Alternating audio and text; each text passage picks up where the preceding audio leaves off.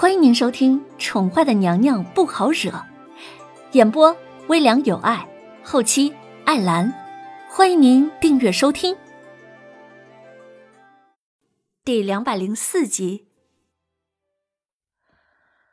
弦月，你是聪明人，齐国皇帝接下来用不了多久就会攻打离国的。现在他或许还沉浸在失去心爱之人的沉痛之中。但他是离合大陆注定的千古一帝，若你不想为了那个为了你差点弑父的臣弟死于非命，或许你是该到了考虑一下是去是留的问题了。芙蓉闻言耸了耸肩，世间之事本就不好说。风清晨纵然聪明一世，上知天文，下知地理，能够算出离国的命运。却算不到自己的结局，而他这一世是否能够安然无恙的度过此生，全看躺在床榻上那个女子要何时醒来了。芙蓉姑娘，我知道你是一个世外高人，你连主子都能救，为何当时不出手搭救皇上一命呢？这也是弦月这三个月来一直萦绕不去的疑惑。这个姑娘既然算到了每一个人的命运，为何又不出手搭救改变呢？或许这样的话，主子就不用承受这份痛苦了。此乃天机，不可泄露。芙蓉闻言勾唇一笑，神秘莫测的看了弦月一眼，随即不再说话。他将眸子落向了窗外，白雪皑皑。只怕离国的国脉渡不过这个严冬啊！三个月发生了太多的事情。原定的话，离国早就应该在两个月前被灭了，兵败如山倒。然而齐国皇帝身染剧毒，皇后毙命，这个消息却不知从谁人口中传了出去，一时之间，整个齐国动荡。消息很快就被传到了北疆正在攻打离国的齐国将士的耳朵里，一时间，整个军心破散。离国趁机保住了大半个江山。南宫侯见将士们已经无心攻打，皇上受威，他也已经无心继续攻打。他本来就是给轩儿守卫国土、开辟江山的，若真是轩儿出了什么意外，他又何必继续呢？大将军班师回朝，虽然攻破了离国大半江山，但是这场战争却不算胜利。叶宣寒醒来之后，软禁了宣德太后于威宁宫中，没有他的命令，永世不得出宫。这些让人错愕万分的事情，却成了齐国百姓私下议论的话题。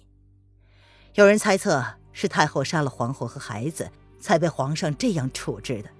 皇上对皇后的情深意重，这些全齐国百姓都是知道的。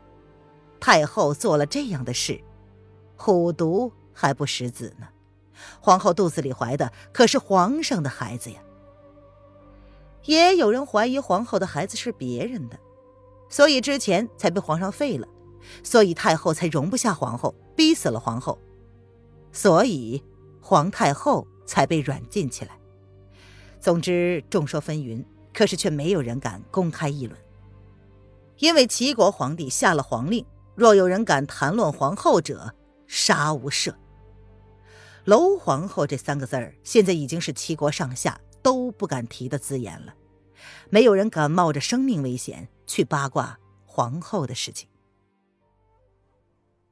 叶安，皇上还不打算出来吗？南宫侯双手负后。看着紧闭的龙贤宫大门，威严刚毅的脸庞上透着无奈。他已经回京三个月了，可是至今都没能见到皇上一面。皇后失踪了，死不见尸。记得皇上昏迷半个月之后醒来的第一眼，便是寻找皇后的身影。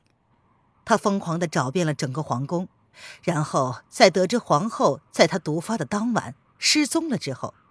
第一件事，便是将宣太后软禁了起来，不得任何人靠近。甚至连他这个大将军都不得再提这件事。宣太后这件事确实是做的不对，虽然这事是皇后自己心甘情愿的，但是怎么能瞒着皇上呢？这可是欺君罔上的行为。况且皇后的腹中还怀着孩子呢。回禀大将军，皇上不让奴才靠近，奴才现在也是一点头绪都没有。叶安苦着脸，三个月前自己因为隐瞒实情成了帮凶，至此以后，主子对他的态度就是不冷不热的，再也不让自己贴身伺候他了，任何事情都由自己亲力亲为，若是不能。他便交给瑶儿姑娘。哦，对了，皇后失踪之后，崩溃的还有瑶儿姑娘。但是她在皇上醒来之后，便决定此生伺候在皇上的身边，而皇上同意了。不仅让瑶儿姑娘享有了出入皇宫的自由，还将整个后宫交给她管理。瑶儿虽然不是后宫妃子，却享有这等的权利。简直是出乎所有人的意料，可是有谁敢开口抗议呢？记得当时朝中两位德高望重的大臣举荐主子令封新后之后，便被主子以不敬的名义处死了。自此以后，再无大臣敢开口说话。那孩子，南宫侯闻言欲言又止。他现在关心的反而是那件事。大将军，主子现在不让奴才进龙贤宫，那件事儿，只怕整个皇宫只有娄皇后身边的瑶儿姑娘知道了。易安闻言，一脸紧张的四处看了看，确定无人之后，才放下心来。这是宫中禁忌，连太后都被软禁了。根本没有人敢开口询问。当初所有涉及欺瞒主子的人，包括德太医在内，都被处死了。主子念他十几年来的主仆之情，没有对他下手，只是不让他近身侍候了，这已经是天大的恩情了。